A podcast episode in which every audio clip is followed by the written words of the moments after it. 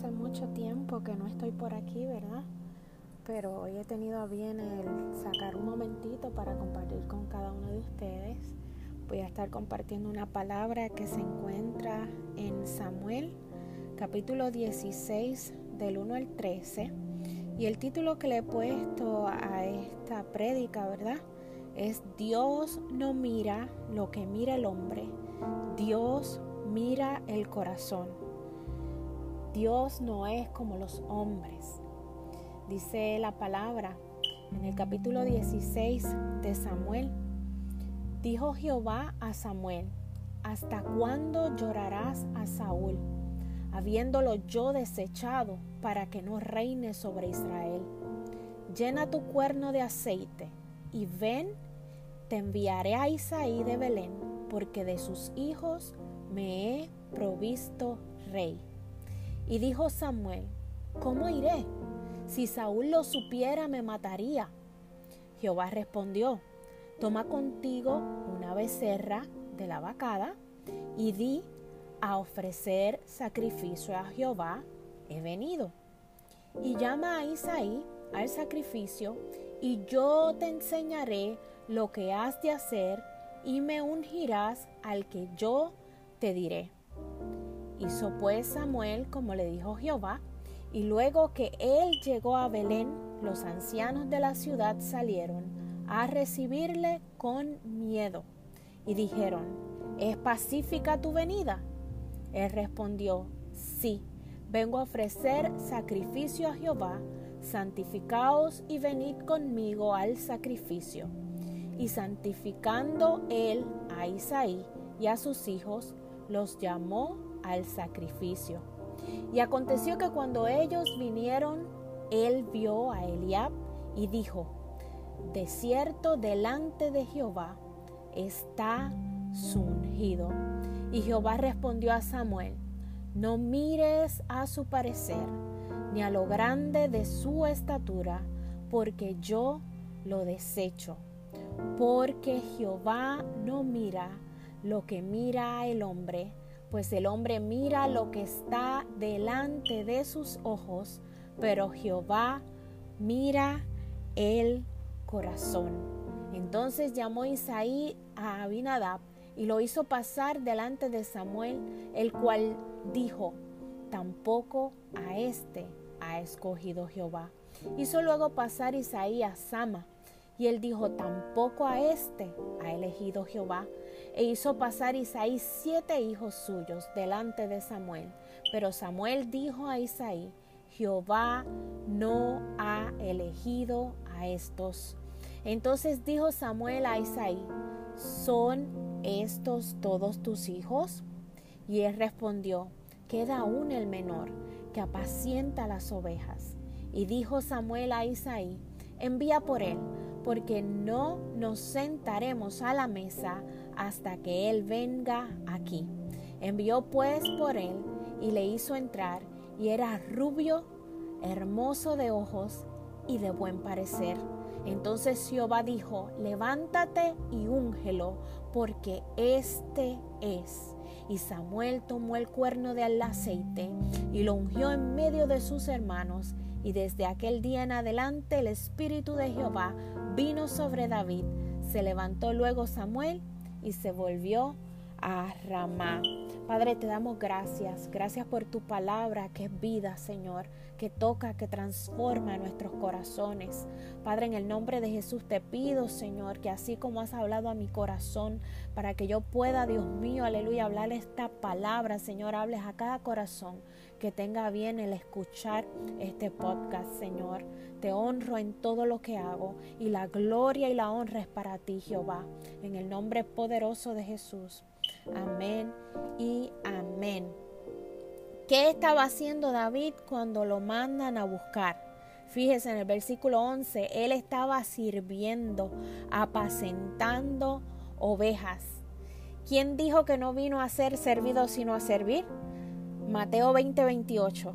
Así como el Hijo del Hombre no vino para ser servido, sino para servir y para dar su vida en rescate por mucho. Jesús vino a servir y nosotros tenemos que ser servidores.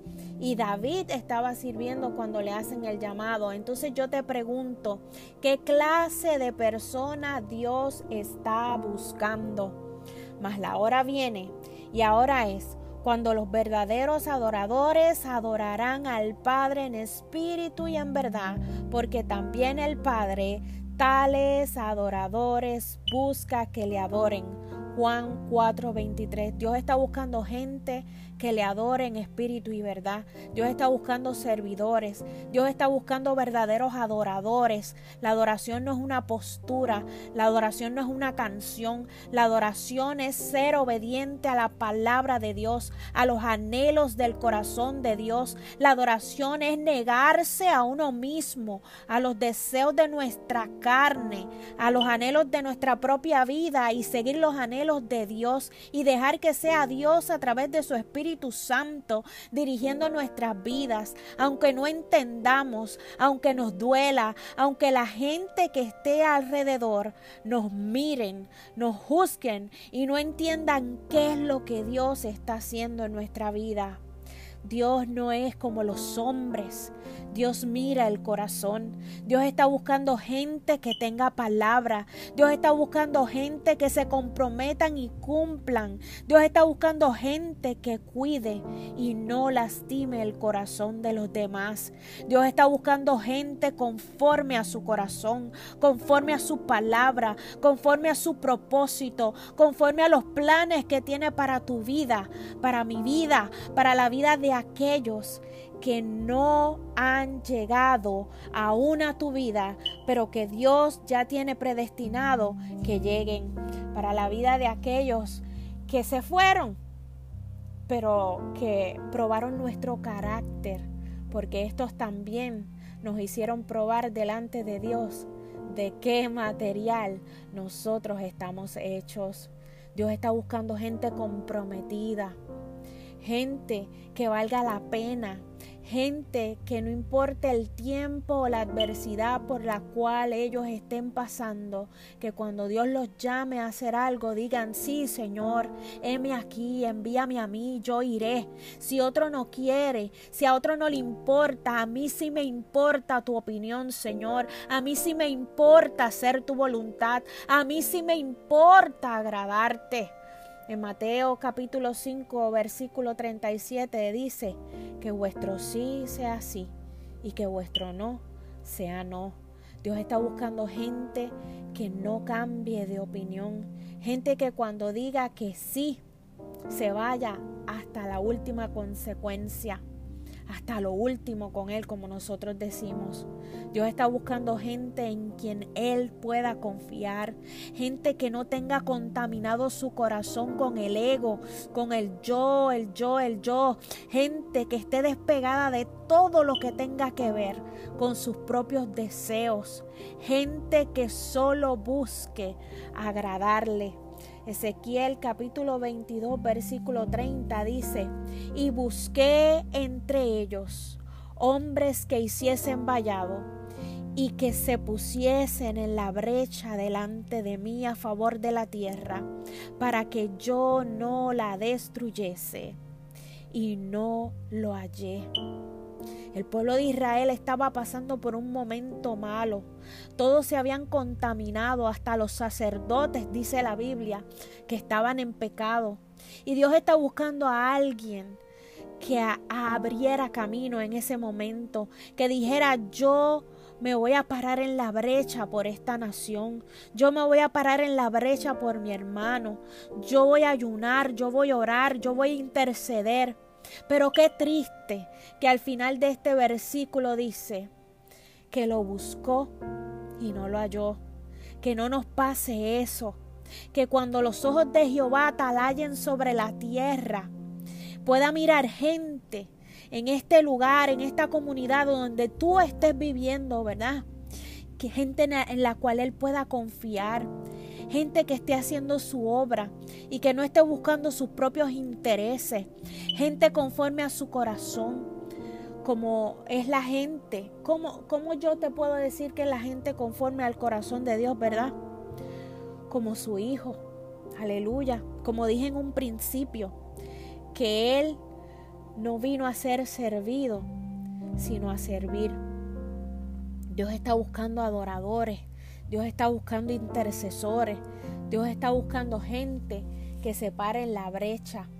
Hechos capítulo 13, versículo 22.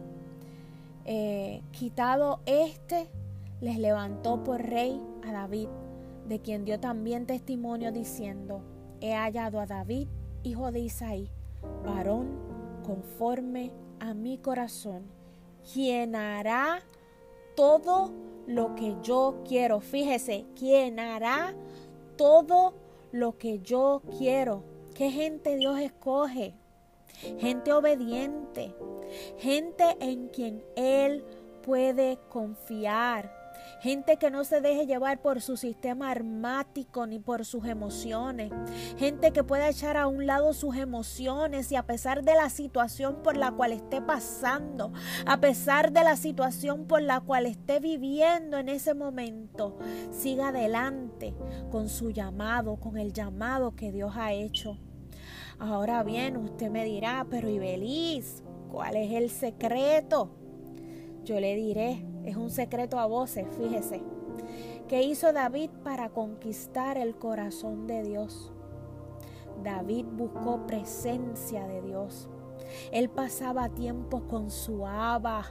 Él sabía dónde derramar sus lágrimas y delante de quién humillarse cuando pecaba.